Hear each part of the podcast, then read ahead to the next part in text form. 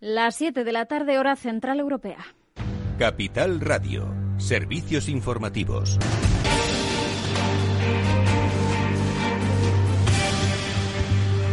¿Qué tal? Muy buenas tardes. El Ministerio de Sanidad ha notificado este jueves más de 6.000 nuevos contagios. Se suman 254 fallecidos al recuento oficial. En cuanto a la incidencia acumulada, se sitúa en 153 casos por cada 100.000 habitantes en los últimos 14 días. La única comunidad que se sitúa por debajo del riesgo de contagio, ese nivel de 50, es Extremadura, que está en 49. En total, 3,14 millones de personas se han contagiado y más de 70.500 han muerto desde el inicio de la pandemia en nuestro país. Sobre esa bajada de la incidencia acumulada está hablando ahora mismo Fernando Simón, el director del CAES, señala que el descenso en algunas regiones se ha estancado. Tenemos aproximadamente ocho comunidades que continúan con un descenso mucho más suave que el que se venía observando hasta ahora, pero que en principio eh, podemos esperar que en los próximos días mantengan un cierto descenso. Tenemos nueve comunidades en las que, si bien también esperamos que haya descensos más dudosos si ese descenso va a ser durante muchos días o va a ser solamente durante uno o dos y posteriormente se estancará. Y tenemos dos comunidades autónomas en las que el descenso está claramente estancado o que creemos que podría estar estancado. Y también ha hablado sobre la situación en los hospitales. Alerta Fernando Simón de que se está alargando la estancia en las UCIs. Pero sí que es cierto que las estancias en UCI se están alargando. Esto podría tener varias explicaciones. Estamos todavía estudiando y discutiendo con las comunidades autónomas a qué podría ser debido. En principio no es un, indicador malo el que las estancias en UCI se alarguen, no tiene por qué serlo, pero sí que es cierto desde el punto de vista de carga hospitalaria dificulta eh, la reducción de ocupación.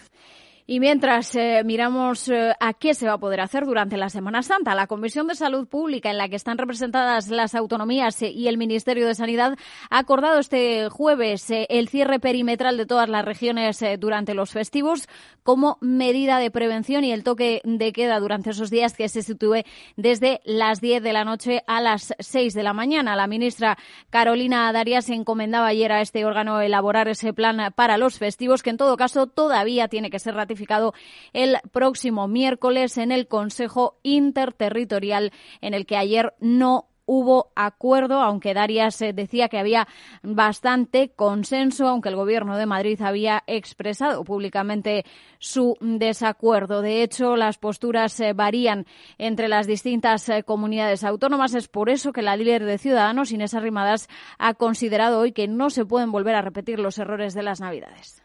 Le pido al Gobierno de España que haga un plan de salud para Semana Santa, que no haya una guerra de declaraciones ni entre diferentes partidos ni entre diferentes comunidades autónomas. Pero eso solo lo puede garantizar el Gobierno de España. Creo que los ciudadanos, los empresarios, los trabajadores, las familias van a agradecer que tengamos claramente un plan nacional y que se diga claramente qué es lo que se va a poder hacer en Semana Santa. Y desde la Comunidad de Madrid, Isabel Díaz Ayuso subrayaba que en Navidad sí que se llevaron a cabo esos cierres eh, perimetrales y no resultó efectivo. Desde el mes de noviembre ya se empezó a poner en marcha los cierres perimetrales de comunidades autónomas y eso no impidió que llegara una tercera ola todavía más virulenta que la segunda. Por eso lo que queremos es ver cuándo y cómo sí o no cerrar. Pero somos conscientes de que eh, no afecta en especial a la evolución del virus. Si yo fuera egoísta, puedo pensar cerrar Madrid y buscar solamente un beneficio económico, pero es que se trata también de una situación, mm, pues bueno, de libertad.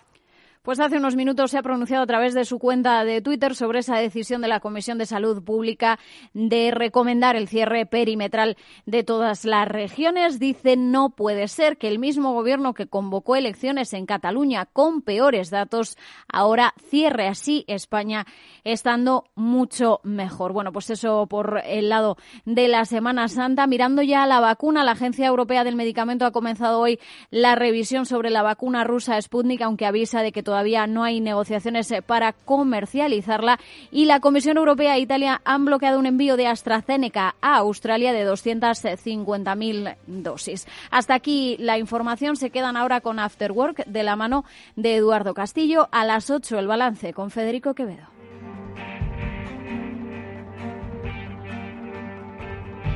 Capital Radio.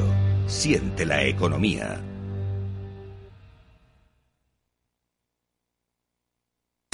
¿Inviertes en acciones o ETFs habitualmente? Entonces esto te interesa. Invierte en acciones de bolsa española o extranjera sin comisiones, hasta 100.000 euros al mes. Entra ahora en xtb.es y abre tu cuenta 100% online en 15 minutos. Riesgo 6 de 6. Este número es indicativo del riesgo del producto, siendo uno indicativo del menor riesgo y 6 del mayor riesgo. Están los de solo en efectivo, los de mejor con tarjeta e incluso los de si quieres puedes hacerlo con el móvil. No importa cómo paguen tus clientes. Con la facturación online de Vodafone ahorras tiempo y aumentas la productividad al controlar la facturación de tu negocio desde cualquier dispositivo y lugar. Infórmate en el 1443 y tiendas Vodafone. Vodafone Business, tu partner en la era digital. ¿Ready? Después del trabajo, After Work, con Eduardo Castillo, Capital Radio.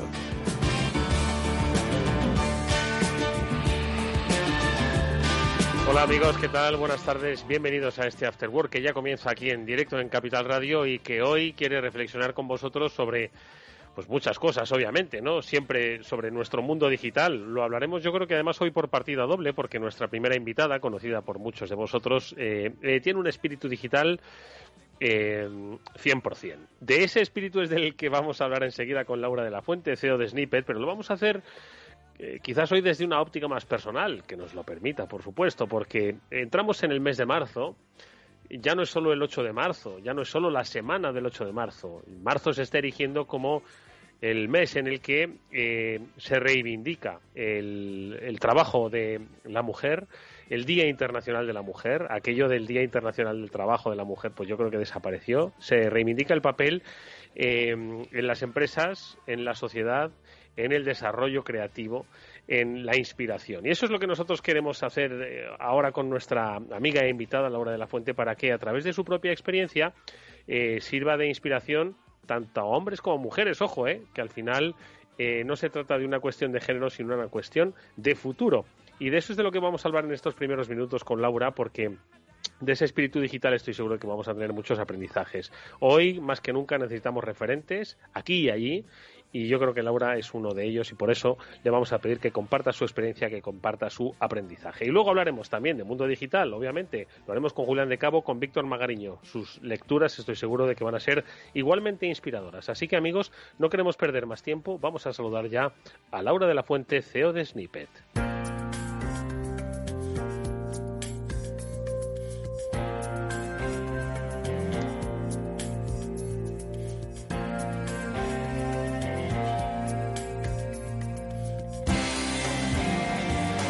Hacemos pidiéndole pues este favor, porque siempre con Laura hablamos de recomendaciones para empresas, para que tengan ese carácter digital o ese espíritu digital en su ADN y que de alguna forma entiendan los grandes desafíos a los que se enfrentan y que utilicen las herramientas pues que empresas como Snippet ponen a su disposición. Pero hoy queremos conocer eh, a una Laura más inspiradora de hombres y mujeres, de jóvenes, de no tan jóvenes, que entienden que vivimos tiempos de cambio y que, mm, bueno, pues solo con determinadas actitudes es como se pueden confrontar estos tiempos de cambio. Laura de la Fuente, ¿qué tal? Muy buenas tardes, ¿cómo estás?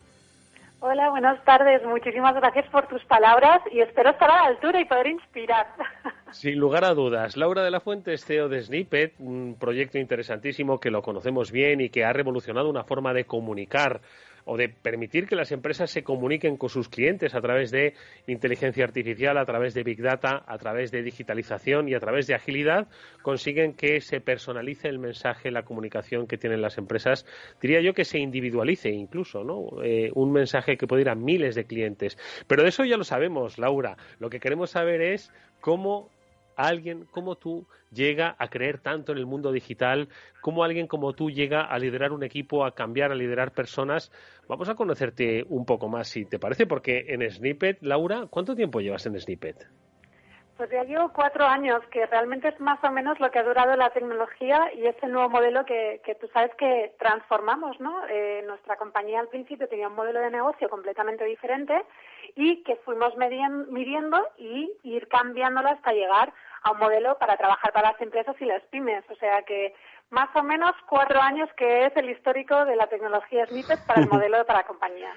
Sin embargo, hay muchísimo eh, trabajo detrás y muchísimo aprendizaje y eso es un poco lo que queremos nosotros compartir con quienes nos están escuchando, Laura, porque al final llegar a tener ese espíritu digital, uno no nace con el espíritu digital, obviamente, uno pues va forjando un camino, ¿no? Y en tu caso, eh, ¿dónde empieza y cómo te vas convirtiendo en, este ser digital que hoy representas eh, al frente de, Snippet y que, bueno, de hecho, pues te hace ser una de las personas de referencia, ¿no? En el sector de la innovación digital y así es reconocido por muchos medios, pero ¿cuándo empieza ese, ese camino de, creencia digital, Laura?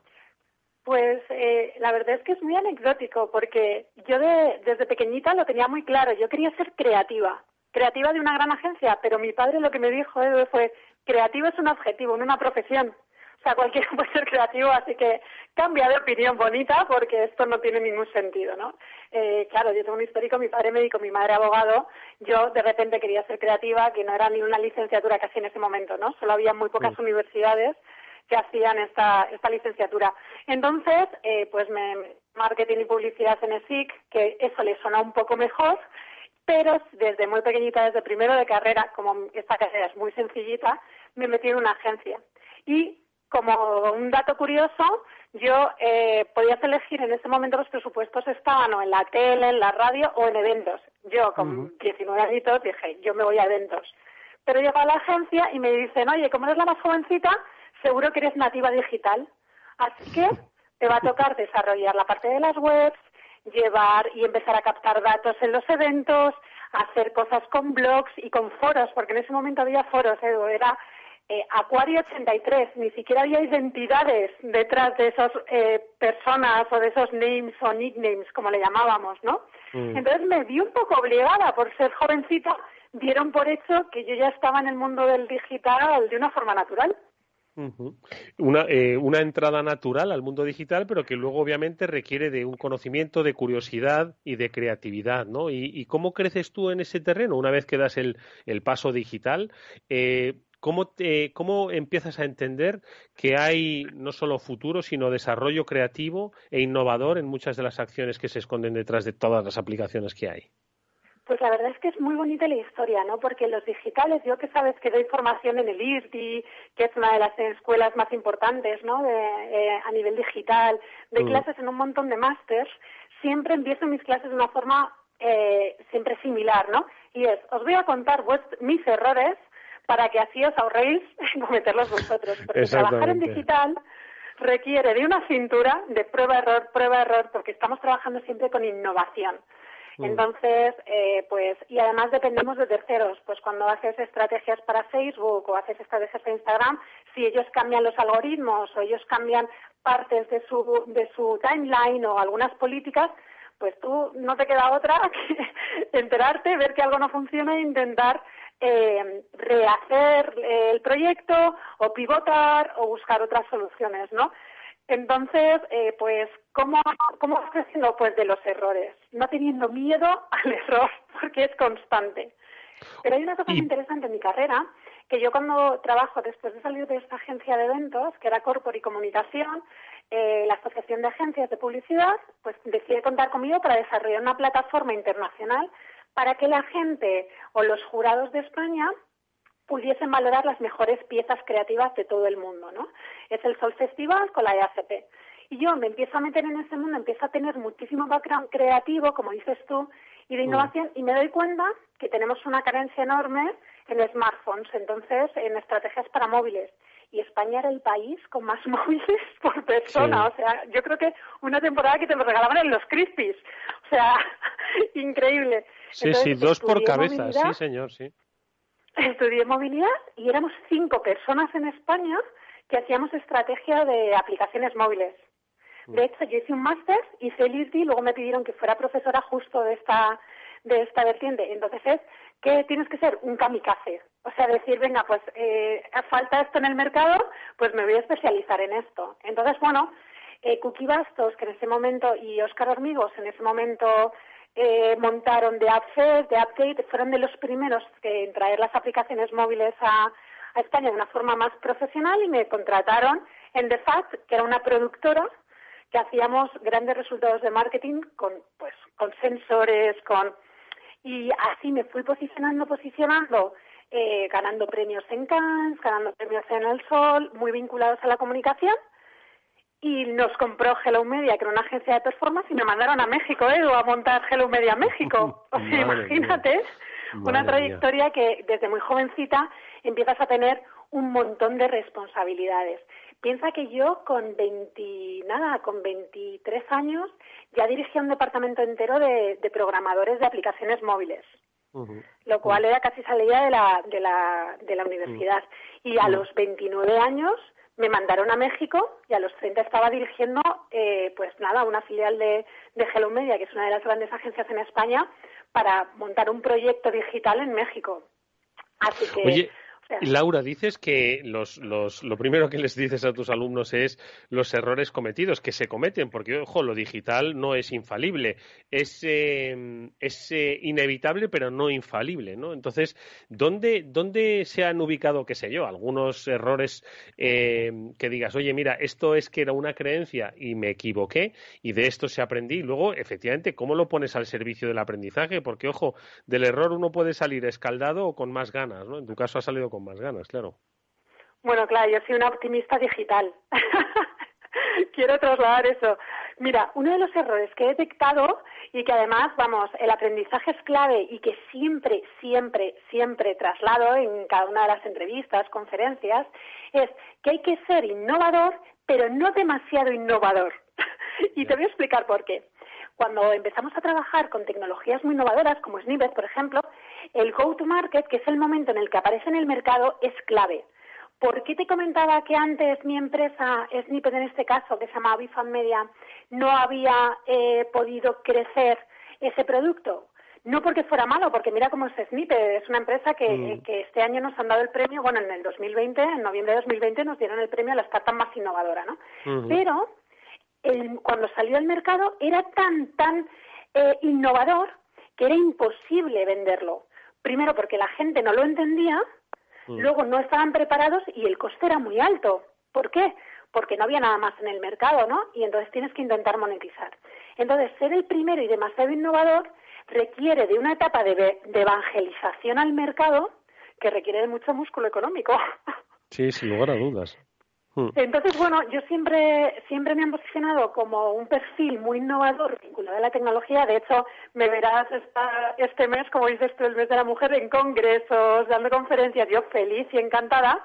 Pero siempre digo lo mismo, no solo todo es digital, que tenemos que pensar en todo, que somos omnicanales. Y otra cosa, ser innovador tiene un coste muy, muy, muy alto, tanto de desarrollo como del momento en el que lo pones al mercado. Ah, sí. Eh, es cierto que, mira, has dicho una cosa que creo que es muy, muy, muy interesante, ¿no? Dice, innova, atrévete, pero no te pases de frenada. Es decir, o sea, que de alguna forma no quieras eh, adelantarte porque igual el mercado no está preparado para ese producto. Pero ¿por qué dices que ser innovador tiene un coste alto en, en muchas direcciones? Mira, esto es tan sencillo. Yo me acuerdo que en una de las agencias que hacíamos nos obsesionamos en hacer algo para Oculus. ¿Vale? Para las mm. gafas de realidad aumentada. Te estoy hablando que yo tenía en ese momento, bueno, pues te estoy hablando de hace por lo menos 10, 15 años. O sea, 10 años ya había óculos, ya había gafas de realidad, de realidad aumentada. realidad aumentada, sí. Pero el coste de generar eh, el contenido en 360 requería de unas cámaras, de unas lentes que teníamos que traer de internacional para generar ese contenido. Luego, especialistas durante mucho tiempo y después ponerlas en mercado y vendérselas a alguno de los clientes para que las subieran en las Oculus. ¿Qué pasa? Que hace 15 años, ¿cuántas personas tenían Oculus? o sea, muy poquitos. Una, una y, el, y, el, fundador, claro, sí, claro. Bueno, nosotros teníamos una en la, en la agencia que, si te digo la verdad, cada vez que te las ponías acababas revuelto del estómago, porque no estaban del todo eh, calibradas y bueno, era, o sea, un mareo que te mueres, aunque la experiencia era muy buena porque era muy innovadora, pero en ese momento, sinceramente, no era tan buena como hasta ahora, ¿no? Y luego había muy poco en el mercado, entonces teníamos unos costes, la idea era la pera, podías ganar muchos premios, todo el mundo decía que era la leche, o lo ponías en eventos y hacían colas y colas para tener la experiencia, pero luego no vendías porque había muy poca gente mm. con esa tecnología. pues eso es un claro ejemplo. Claro, claro. Es que, eh, eh, claro, en cierto modo hay que tener, pues tú lo has dicho, o sea, se puede ser muy digital, se, se, debe ser digital, se debe ser innovador, creativo, pero nunca olvidarse de los pies en la tierra y de la lógica, ¿no? Yo creo que eh, hay que hacer un esfuerzo importante, Laura, eh, y yo quiero que nos digas cómo lo haces tú para, para, no correr demasiado en tiempos que parece que te están pidiendo que corras todo en el desarrollo de eh, soluciones, en el desarrollo de novedades, en el desarrollo de algo que sorprenda al mercado que se sorprendió anteayer, ¿eh? Ojo, entonces, claro, los tiempos se acortan, eh, el, el, estrés entiendo que es mayor, pero ¿cómo hace uno pues para mantener un poco la cordura, el sentido común y sobre todo, bueno, pues no dejarse arrollar por esta ola, que entiendo que es, que es complicado, ¿no? Yo tengo una fórmula que a mí me funciona, pero vamos, esto lo tenemos que aplicar. Yo ya que he cometido estos errores, el primero que, el primero que digo es el sentido común suele ser clave, que es el menos común de todos los sentidos, pero el sentido común suele, eh, primero, no dejarte llevar por por ese efecto wow y por esa motivación, porque en ese momento, eh, a mí cada vez que me cuentan un proyecto innovador, yo estoy tres días sin dormir, si os soy sincera, pero luego empiezo a aplicar este sentido como en decir, bueno, mm. ¿cuánto mercado tengo y cuánto me va a costar alcanzar a ese mercado? Eso es clave. Que podamos tener un business plan de cada uno de los proyectos. Que a veces, si eres una gran empresa, puedes decir, oye, mira, pues como hizo Samsung, ¿no? Oye, lanzo un, un, eh, un eh, gorro de, natación para, para los olímpicos que son invidentes, para los paralímpicos, y tengo un montón de branding. Y, eso puede ser algo muy interesante, pero no hay casi mercado para ello. Se lo puede permitir mm. Samsung porque además le da un posicionamiento pues que es el que tienen ellos, ¿no? Que cambian la vida de la gente a través de la tecnología, etcétera. Pero alguien de a pie, como los, las personas que están escuchando o mi empresa, no puede permitirte estas cosas. Entonces, siempre tener un business plan detrás, que sepas cuándo te va a costar vender eso, en el caso que lo tengas que vender. Y luego hay otra cosa súper importante y es, yo tengo espíritu americano. No sé por qué en España tenemos ese miedo de contar ideas, porque yo por la idea hago un euro, por la ejecución, eso es lo que cuesta el equipo eh, peleando esa idea, ¿no? Entonces, mm. yo siempre soy de las personas, y mira que tengo una tecnología muy innovadora, de las que cuentan cosas a expertos, ¿no? Pues si a alguien ahora se le ocurre algo, no me importará nada que me llame y me diga, oye, o me escriba por LinkedIn o en cualquier, oye, me gustaría tomarme un café contigo. Porque la gente, expertos ya en materias similares, ya han cometido errores antes relacionados con eso, ¿no? Y la gente está muy abierta a darte consejos o a presentarte a gente que puede ejecutarlo, que luego es la tercera, confiar en el equipo. Esas son las eh, tres variables básicas. Oye, Laura, la semana que viene, el día 11, precisamente en ISDI, se va a celebrar un encuentro eh, eh, online a través de YouTube y en LinkedIn en directo, en el que vas a participar, el segundo encuentro de mujeres digitales. Yo no sé, Laura, si participaste en el primer encuentro el año pasado. ¿Participaste en aquel primer encuentro? En el primero yo no estuve porque yo estaba fuera, mm. estaba viajando en Colombia. Vale, es que te, lo preguntaba porque en el caso de que hubieses participado, pero bueno, al final, quiero decir, no dejas de tener el, contacto, eh, te, iba a preguntar, eh, desde ese primer encuentro a este segundo encuentro, em, ¿ha cambiado algo de lo que se podría haber dicho en aquel encuentro? Es un encuentro pues que de alguna forma viene a reivindicar ¿no? la necesidad de crear referentes de que todavía, bueno, pues sigue habiendo un, debate abierto, ¿no? Sobre el, papel de la mujer ¿no? dentro de las estructuras empresariales, sociales de todas, ¿no? Y yo no sé eh, si te atreves a hacer una especie como de revisión de, de algunos puntos o quizás como adelanto incluso, Laura, que te gustaría comentar, que crees que debe ser importante que se trate en este segundo encuentro de mujeres digitales, que quizás son debates pues que o en los medios no están o en los medios no aciertan a entender o sencillamente no se, no se aproximan por desconocimiento. ¿Tú cuál dirías que es eh, parte del debate? Mira, yo creo que es importante eh, comentar que yo que trabajo mucho con la tecnología, no me encuentro tantos perfiles digitales en mujeres como me gustaría. Hay una barrera por ahí que, tenemos a veces que pensamos en tecnología y rápidamente las mujeres como que nos, nos, eh, nos apartamos. Pero es que la tecnología tiene muchísimos aspectos. Yo no estuve en el debate del año pasado ¿no? y, y haciendo un poco mención, pero yo creo que lo que sí que vamos a tener todas en común es que si veis las, las caras de este año, eh, hay todo tipo de edades, ¿no? Y, cada vez más, eh, cada vez hay, un, hay una mujer que dirige empresas, como podemos hablar de Coro Castellano, por ejemplo, que es la, directora de, Amazon Prime, o podemos hablar de Francis Lacremades, o podemos hablar de Karina, o sea, cada vez hay más mujeres ocupando puestos muy, muy de altos directivos o muy altos, porque vamos creciendo poco a poco, ¿no? Entonces yo cada vez estoy viendo un target más adulto, que son aquellas, aquellas mujeres que ya empiezan a tener cargos realmente relevantes y de influencia en mm. multinacionales tecnológicas. En mm. multinacionales que además son nombres españoles y yo creo que esto es algo que, que empieza, que, cosa que el año pasado no era tan, tan arraigado, ¿no? Mm. Eh, también estoy viendo, y cosas que me parecen interesantes, es que el COVID ha acelerado toda esa digitalización. Y yo, que doy mucha formación, cada vez hay más mujeres dentro de mis clases, ¿no? Y mm. con estas y con esta capacidad de dirección, porque aquí hay un, el debate que estamos hablando ya no solo es del, del encuentro de las mujeres eh, digitales, sino que también son líderes dentro de dentro de esta categoría, ¿no? Entonces hay una de las cosas que, que yo quiero sacar y es que cada vez vamos teniendo cargos muchísimo más importantes en empresas multinacionales y nombres de mujeres españolas empiezan a tener una influencia muy relevante en la economía de otros países, ¿no? A mí eso me encanta me encanta. y luego pues también, eh, por último, va a haber una sesión de preguntas, pero yo te voy a decir una cosa, Edu. ¿Qué te parece si en la siguiente sesión te doy cuatro insights, ¿vale? La próxima vez que me invites y hacemos esa comparativa ya con, conocimiento de causa y sacamos cuatro conclusiones de la sesión. Me parece perfecto. ¿Me invitas?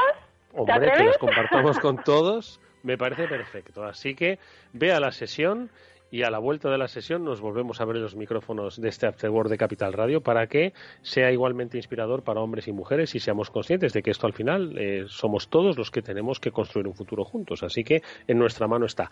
Queda aceptado el reto. Laura. Muchísimas gracias, Edu. Ah, no, gracias a ti, porque como decías antes, nombres propios. Para nosotros tú eres nuestro referente. Laura de la Fuente es la CEO de Snippet. Nos ayuda a entender el fascinante mundo digital y el mundo de la comunicación, hasta dónde lo podemos llevar. Y como decimos hoy, ha sido nuestra protagonista con nombre propio. Laura, muchísimas gracias. Mucha suerte. Que vaya bien. Muchas gracias. Adiós. After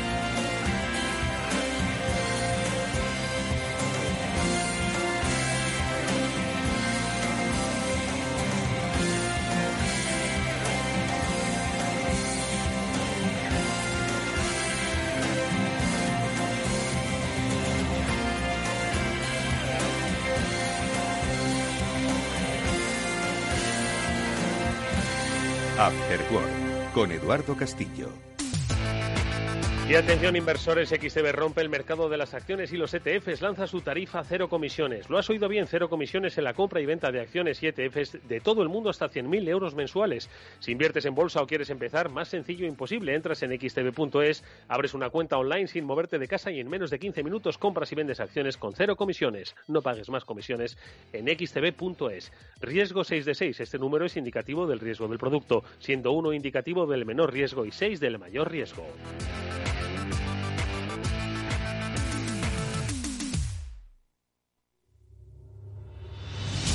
Ramón Tamames, catedrático de Estructura Económica. Si es que está escrito desde el Génesis, capítulo 42, el sueño de Faraón que interpreta José, los siete años de bonanza y los siete años de crisis, las vacas que salen del Nilo, etc. Es, que está dicho en la Biblia. Capital Radio. Te escuchamos. Eduardo Castillo en Capital Radio. After Work.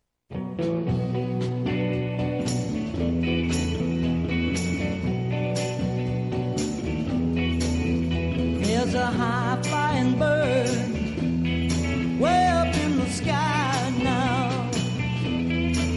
Yes, and I wonder if she looks down as she flies home by. Well, she's riding on the air so easy in the sky. Lord, look at me. Yeah. I'm rooted like a tree. Yeah.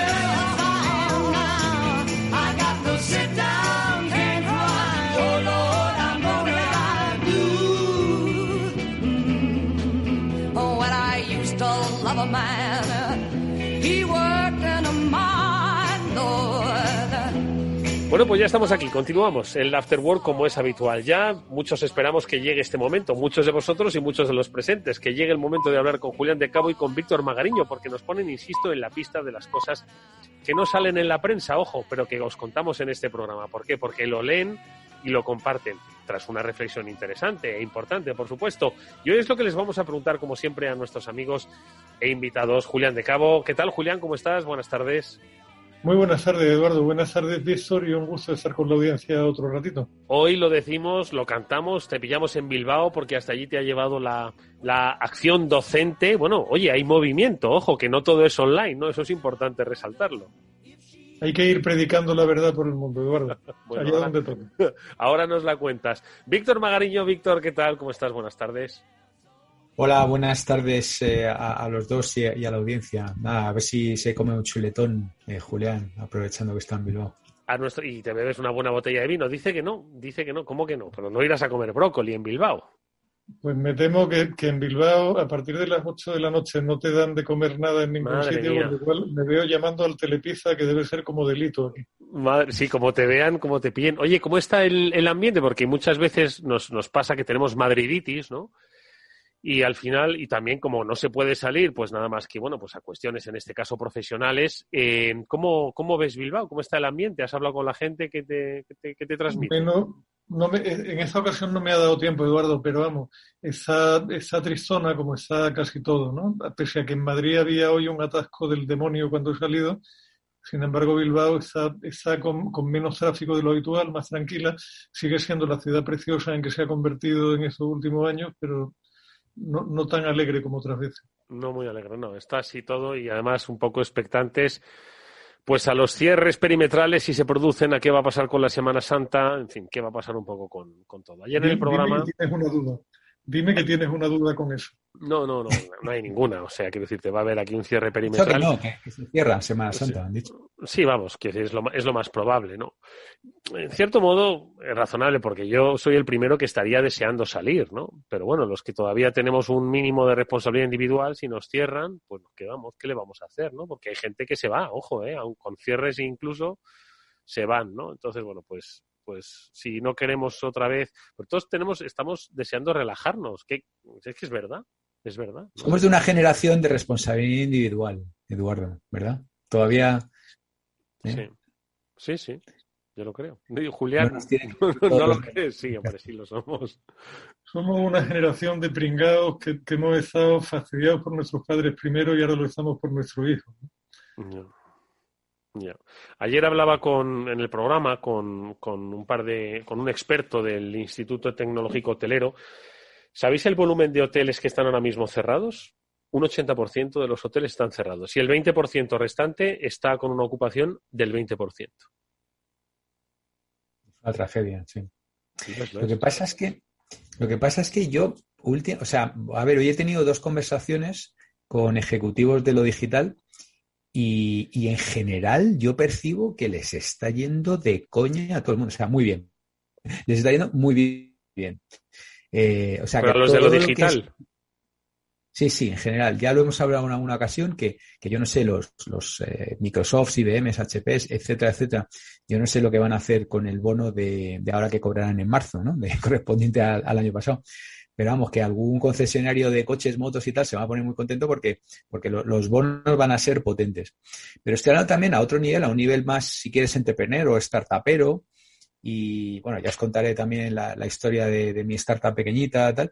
Y, está yendo bien, macho. Se, se, cierran ventas, se cierran operaciones, o sea, el, el, negocio, todo lo que es digital va bien, va bien. Y bueno, también estáis viendo la bolsa y tal, ¿no? O sea, que está empezando ya a descontar ganancias empresariales, o sea que es como que, como que se ha cebado en un sector mucho, pero hay otros sectores que están ampliamente protegidos. No sé.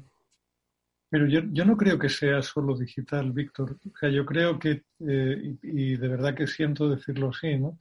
Va bien lo que es futuro, va mal lo que empezaba a ser pasado. Cierto. Pero ¿y, ¿Y dónde ponemos a unos y dónde ponemos a otros? Por ejemplo, pasado. ¿A quién ponemos en el pasado? Vamos a ver, pasado, te quiero decir, Eduardo, yo, yo creo, o sea, decir que España debería renunciar al turismo para montar startups de sepa Dios qué, me parece un disparate porque un, un país con un clima como el nuestro y una infraestructura de telecomunicaciones como, como la nuestra, lo que debería hacer es intentar convertirse en el lugar donde trabajen todos los nómadas digitales de Europa que estarían encantados de venirse a trabajar aquí porque cada vez mm. van a estar menos necesitados de una localización específica. Y esa es una batalla que España podría dar maravillosamente bien. Algunos hoteles lo han hecho y les ha ido bien. O sea, dentro de ese 20% de hoteles que no han cerrado, hay algunos que han hecho ofertas específicas para teletrabajador que se han venido encantados de la vida a Marbella a, poner su PC en la red del hotel y a currar y podría ser una muy buena alternativa y además más sostenible y más estable probablemente. Que, es que hay, mil salidas y mil historias. Lo que pasa es que eh, ponemos casi siempre el foco en salvar lo que queda del pasado en lugar de pensar hacia dónde van los tiros en el futuro. Hay, hay algunas, estaba leyendo ahora un, artículo muy interesante del Financial Times que habla un poco de la competitividad de GAFA y tal y cual, ¿no? y habla de cómo primero, en, GAFA están compitiendo cada vez más entre ellos, o sea, cada uno se está metiendo un poco en el negocio del otro, pero sobre todo también hablaba, que viene a, colación de lo que comentáis, de cómo empresas de toda la vida, de la economía tradicional, pues también están empezando a, alcanzar esos resultados de lo nuevo, que no necesariamente tienes que ser una empresa de lo nuevo, que puede ser una empresa de lo antiguo, pero que se ha adaptado a lo nuevo.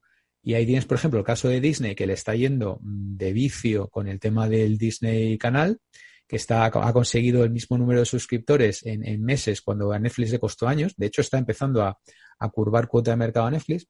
Tienes caso, por ejemplo, de Walmart, que, ahora con, fíjate, de toda la vida y tal, pues está empezando a, recoger los beneficios de sus esfuerzos que lleva ya unos cuantos años con el e-commerce, gracias, entre otras cosas, a la pandemia. Eh, y otros retailers como Best Buy y tal. O sea que, eh, algunos de los, de los incumbentes, de los de toda la vida, de los tradicionales, están empezando ya a posicionarse en la, claramente y, empezando a alcanzar los beneficios de la nueva economía. ¿no? Mm. O sea que. De todas formas. pero, fíjate, Víctor, que no es solo. O sea, eh, siempre tendemos a poner, y, es lo fácil porque es lo que está en nuestro ámbito y lo que nos resulta más divertido y más chispeante, empresas BIT. Pero es que hay muchas empresas átomo a las que les está yendo bien con, la, con el nuevo escenario porque lo están viendo venir, están reaccionando y están haciendo las cosas bien. O sea, un ejemplo de, empresa que a mí me llama la atención lo bien que lo está planteando es Nike, por ejemplo. O sea, los fabricantes de zapatillas. Los de las zapatillas. Sí, que están, están, tienen ya como un 25 o un 30% de sus ventas sobre Internet en plan directo, después de haber probado un par de años en Amazon, ver que no les compensaba ese canal y se lo han montado por su cuenta tan ricamente. Pero es que una empresa tan poco bit como L'Oreal tiene casi un 30% de su venta ya en comercio electrónico. O sea, es decir, que, que no, no es que se muere todo el mundo porque toca morirse, es que se mueren porque no hacen nada, caramba. Hoy hablaba también con un fundador, fíjate, no, puede ser negocio más de toda la vida que el café. Bueno, pues eh, una, una, startup de café en grano. O sea, fíjate, es que es como decir, vamos a ver, no, no puede ser. O sea, esto, esto ya está todo inventado. Pues no, café en grano suscripción, lo que hemos hablado muchas veces, te mandan la máquina a casa, te mandan el café determinado tal para que te lo muelas ahí y claro, eh, se están aprovechando de todo el tema este del, de la sostenibilidad, de que las cápsulas todos sabemos dónde van y qué se hacen con ellas y tal, que, que, no es nada friendly para el medio ambiente. Y, y, les está yendo, pero vamos, pero de cine, ¿sabes? O sea, con miles de suscriptores, con cientos de empresas ya, y abrieron la empresa el 6 de marzo del año pasado. O sea, peor imposible. Un, negocio más, más, entre comillas, aburrido, más tradicional, imposible. Y les está yendo, pero fenomenalmente bien. Mm. ¿Sabes? O sea que. No sé, eh, vamos a ver. Muchas veces yo creo que lo hemos hablado aquí, ¿no? Sobre el impacto de la economía digital, pues en, en el crecimiento del PIB, en el crecimiento del empleo, en, en la distribución de la riqueza. Entonces, que muchas empresas, bueno, pues de alguna forma sobrevivan o bueno, no sobrevivan, sino que, oye, cambien un poco, pivoten, eh, empujados por la digitalización de sus servicios, o que aprovechen, como decía Víctor, la del café, bueno, pues herramientas digitales, pues para conectar con una sociedad cambiante, pues más responsable, etcétera, etcétera. Ven la oportunidad, está muy bien, pero claro, tú imagínate, o sea, L'Oreal o Walmart, que dices, oye, ya la mitad de sus ventas es un exitazo, ¿no? Son por Internet. Bueno, pues entonces dice, bueno, pues entonces ya no necesitamos a tanto vendedor en tienda física, ¿no? Ya lo que necesitamos es a gente, como hablamos el otro día, que no... Vamos a ver, por supuesto que quizá necesitaremos menos vendedores en tienda física, no del todo, porque eso tampoco se va a extinguir. Lo que estamos es en un proceso de, transferencia de unos canales a otros, pero sí que vamos a necesitar un montón de gente en el sector de transporte. O sea, mira, yo leí el otro día un dato que me dejó loco completamente, de esos que te sacuden mucho, y es que Amazon en ese año ya ha movido tantos paquetes en Estados Unidos como todo el servicio postal norteamericano. O sea, US Postal este año ha sido el primer año que ha movido menos envíos que Amazon. Con lo cual, cuando empezamos a hablar ahora de los riders y de la normativa sobre la última milla, etcétera, etcétera, no deberíamos tener el foco puesto en Globo explota a los pobres de las bicicletas, sino tener la conciencia de que se trata de un fenómeno muchísimo más amplio y que tendrá que ser regulado bien, pero estamos como siempre en la demagogia, en la tontería, en el cortoplacismo, en el no dar la jugada a largo plazo, Eduardo. Eso que has dicho, Eduardo, no, yo estoy bastante en desacuerdo. ¿eh? Es decir, yo tengo hace ya años que uso unas slides que se titulan Winners Invest in People. Los ganadores invierten en personas. y, tienes infinidad de pruebas, ¿no? O sea, por ejemplo, las tiendas eh, Apple, pues ahí no pruebas nada sin un tío delante contigo, ¿sabes? Con lo cual yo más bien al contrario.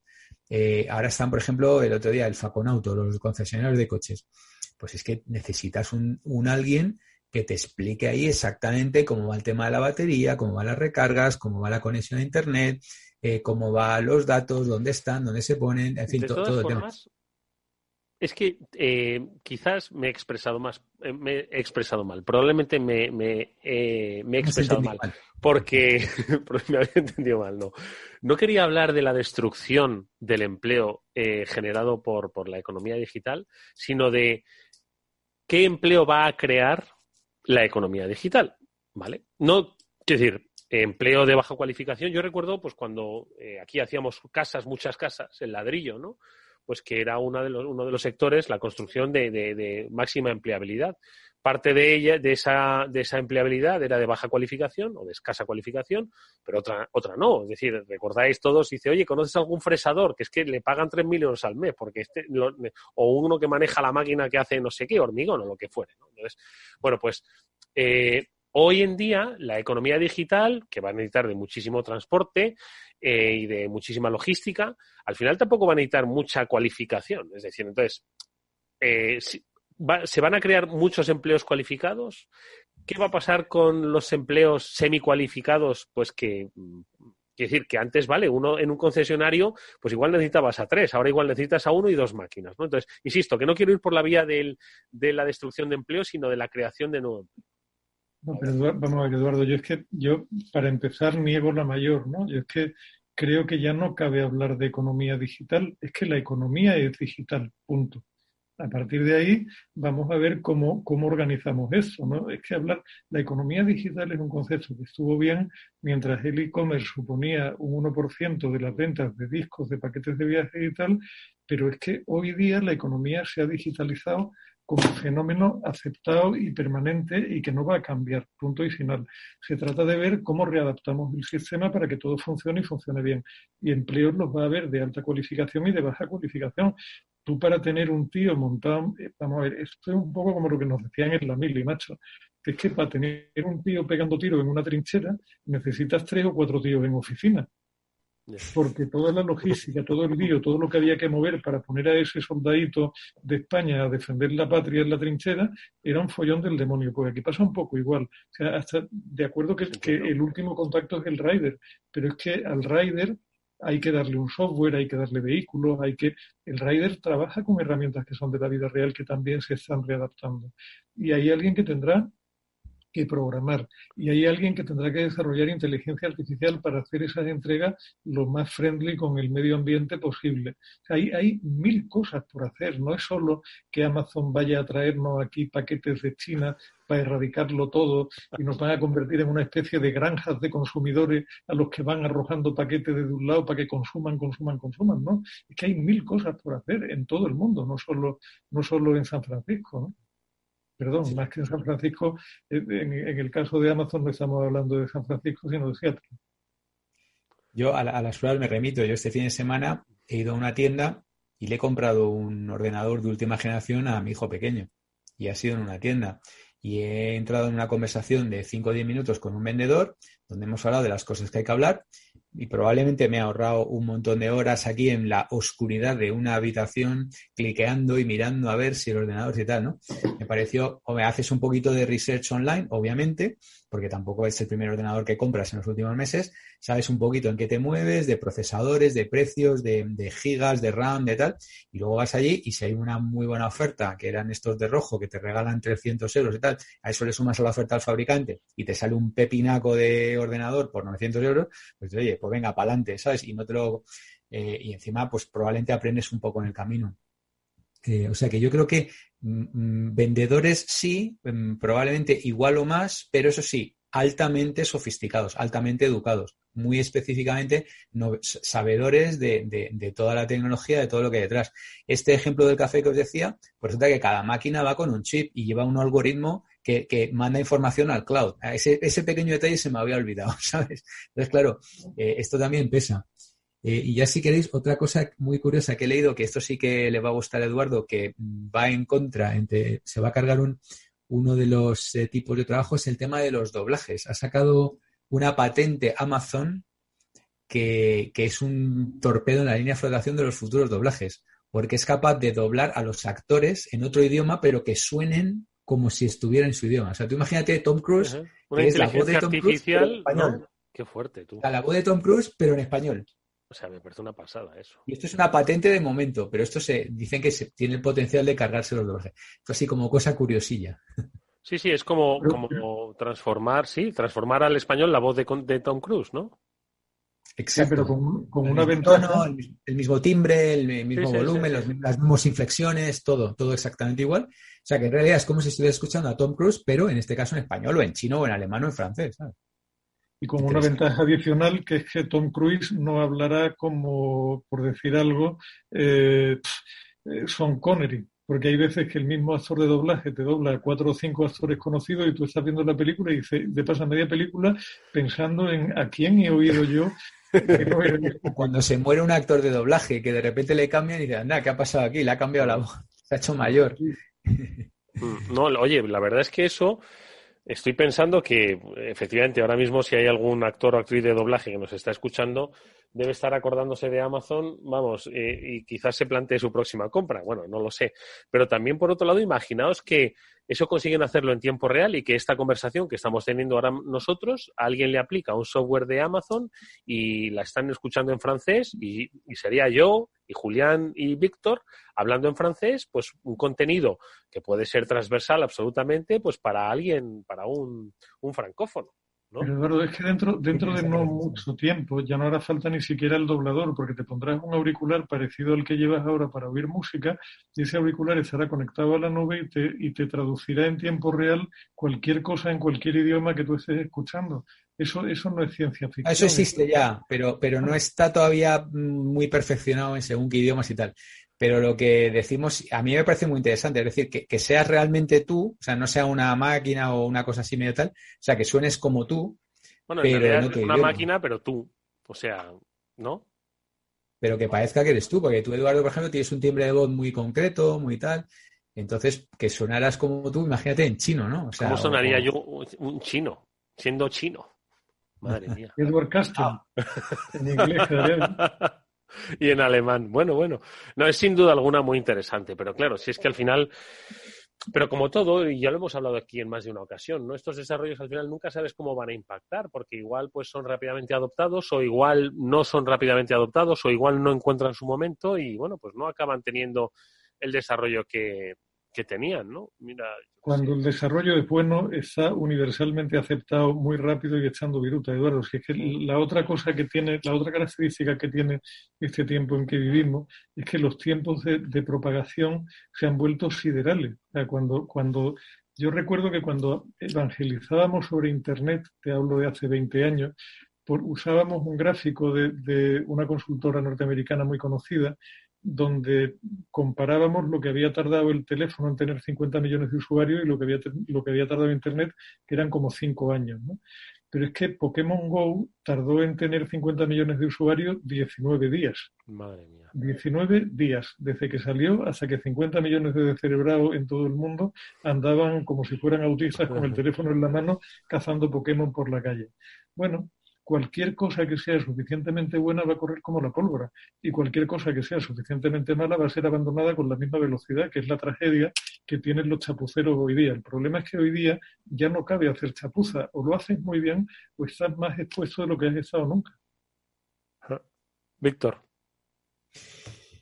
Sí, bueno, esa, esa, slide es muy conocida. Yo, también, yo también la tengo en, en mi, en mi Pero una pregunta, perdona. Esa, esa creci ese crecimiento, lo estaba pensando ahora, digo, eh, los, los 50 millones de, de usuarios de Pokémon Go eh, que tardaron 19 días en hacer, no sé ahora mismo cuántos usuarios tiene Pokémon, pero bueno, yo no veo ya a la gente cazar Pokémon, bueno, tampoco veo a la gente por la calle. Quiero decir, esas subidas tienen grandes caídas luego, es decir, es que como vimos una sociedad de consumo feroz, pum, pum, Eduardo, ¿tienen, ¿tienen grandes sí. caídas o no? O sea, se, habló de que la cotización de Zoom se debía solamente a la pandemia y que cuando la cotización bajara, había un gráfico que era la comparación entre la cotización de las cinco mayores aerolíneas del mundo y la de Zoom, que había superado. Y precisamente como, como vengo a dar clase a Bilbao a una época de gente mayor y tal, estuve mirando el dato por pura curiosidad y resulta que ya bastante asentada la economía, pasada la pandemia, y se supone que con la aerolínea en pleno crecimiento, a fecha de ayer, justo ayer, Zoom cotizaba por 101,09 US billions y la suma de las cinco mayores aerolíneas cotizaba por 122, en plena subida despendolada de la bolsa y la aerolínea. Si es que los inversores lo tienen claro, hay un mundo que se está acabando. O sea, si alguien Madre piensa... No, está no compres tú. no, no, quiero decir, o sea, que, que volveremos a volar seguro, que no volveremos a volar desaforadamente en cualquier momento y por cualquier motivo como antes. Yo creo que seguro también. Y si alguien descuenta que eso volverá a ser lo que era, pues se la va a dar. Sí, ¿verdad? Posiblemente. Oye, ¿qué más lecturas, qué lecturas más interesantes y, y, análisis habéis tenido esta semana? Si yo os cuento la mía, es mejor, vamos, que, que, que acabemos ya aquí el programa. ¿Qué más lecturas habéis tenido? Hay cosillas, hay cosillas por ahí. No sé, por ejemplo, el tema este de el impuesto este que les han puesto a las tecnológicas, ¿no? El famoso Google Tax que le llaman, ¿no? Sí. Pues ya, ya donde la han puesto, que ha sido en Francia y en Reino Unido, ya Google ha empezado a facturarlo a los, a los anunciantes. O sea, ya llevan eh, to todo esto me debes más el 2% de tax. O sea que ya no es un misterio qué es lo que iba a pasar con ese, con ese coste, ¿no? Y lo normal es que se lo coman. Eh, y esto probablemente sea norma, ¿no? Eh, otra cosa interesante que he leído es el tema este de los super followers de Twitter, que es posible que lo hayas leído también, ¿no? Que, que va, que Twitter está pensando en dejar eh, cobrar sí, en a, a, los usuarios por, por sí. seguir a gente. Oye, eh, bueno. eso que dice Víctor eh, de lo de cobrar a los usuarios, mirad, eh, ha tardado en llegar, pero ha llegado. Ya por fin, pues estamos pagando por consumir eh, noticias, ¿no? Los, las suscripciones, etcétera, etcétera. Y el otro día no sé quién me lo preguntaba, decía, oye, ¿tú crees que algún día nos van a cobrar por WhatsApp? ¿Os acordáis que pues al principio se cobraba? Yo creo recordar, ¿no? Pero ahora, intentó, se intentó, se intentó. Yo creo que no se consiguió, pero se intentó. Y Twitter ahora sale con esto, es decir, eh, nos dirigimos hacia, es decir, ahora mismo tenemos muchísimos servicios gratuitos, ¿no? Eh, de correo electrónico, de nubes, de eh, comunicación como Twitter, de redes sociales. Eh, ¿Creéis que nos vamos a acabar yendo hacia un método de, de pago, de suscripción de estos servicios que ahora son gratis? Gratis, digo, en el sentido que siempre dicen, no, no, si ya al dar tus datos, hijo, ya estás ahí pagando. ¿no? Estás... Ahora, claro. ahora, hay mucho, hay mucho intento de, de, de, revitalizar un concepto que tampoco es nuevo, porque ya tiene, tiene muchísimos años y se intentó previamente, que era el micropago o el micromecenazgo, para algún tipo de medios, ¿no? Y, y, plataformas como Patreon son sitios donde algunos creadores de contenido intentan crear una pequeña comunidad de gente que, le, que les pague un café de vez en cuando y al final, si consigues tener dos mil tipos que te paguen un café, coño, pues dos mil cafés al mes es un dinerito que ya te permite lo es, lo es. una serie de cosas, ¿no?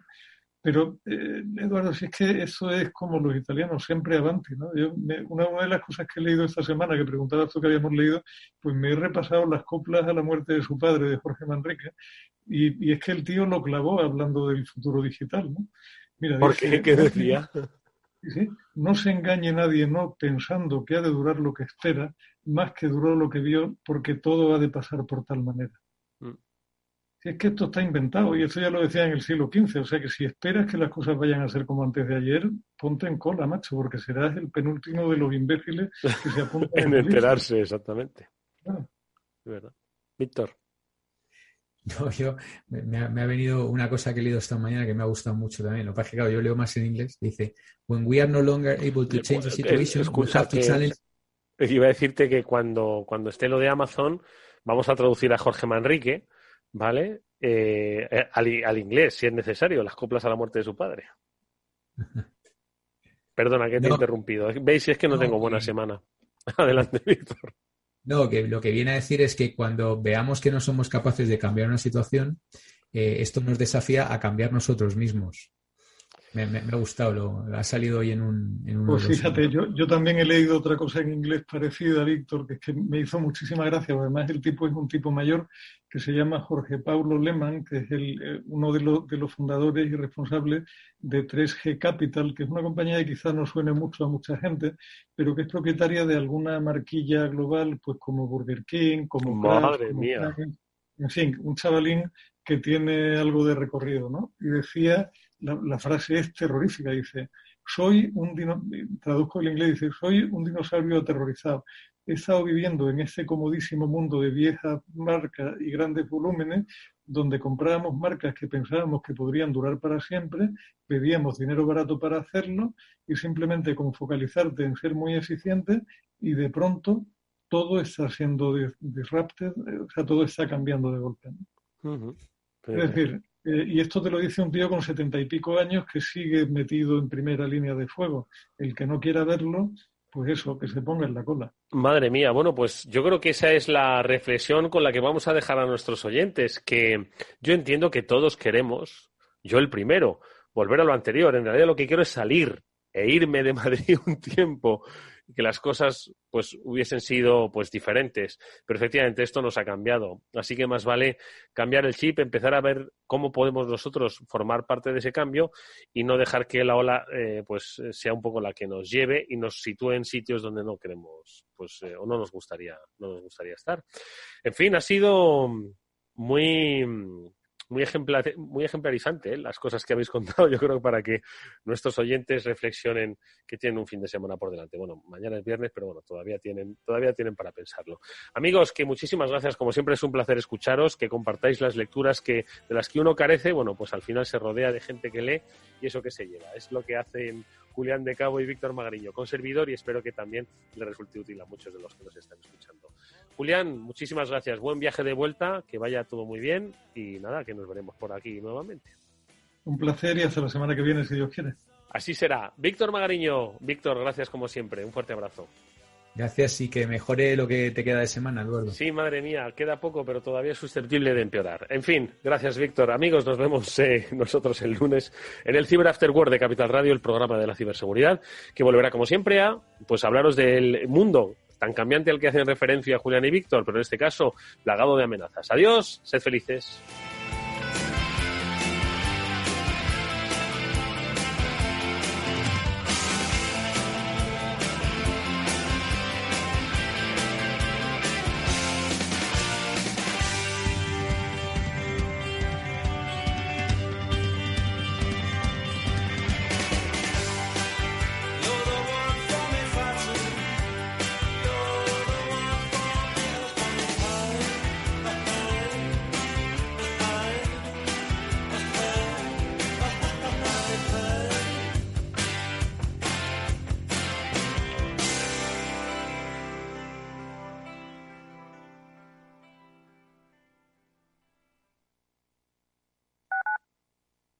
Radio en Madrid 105.7, Capital Radio. Memorízalo en tu coche.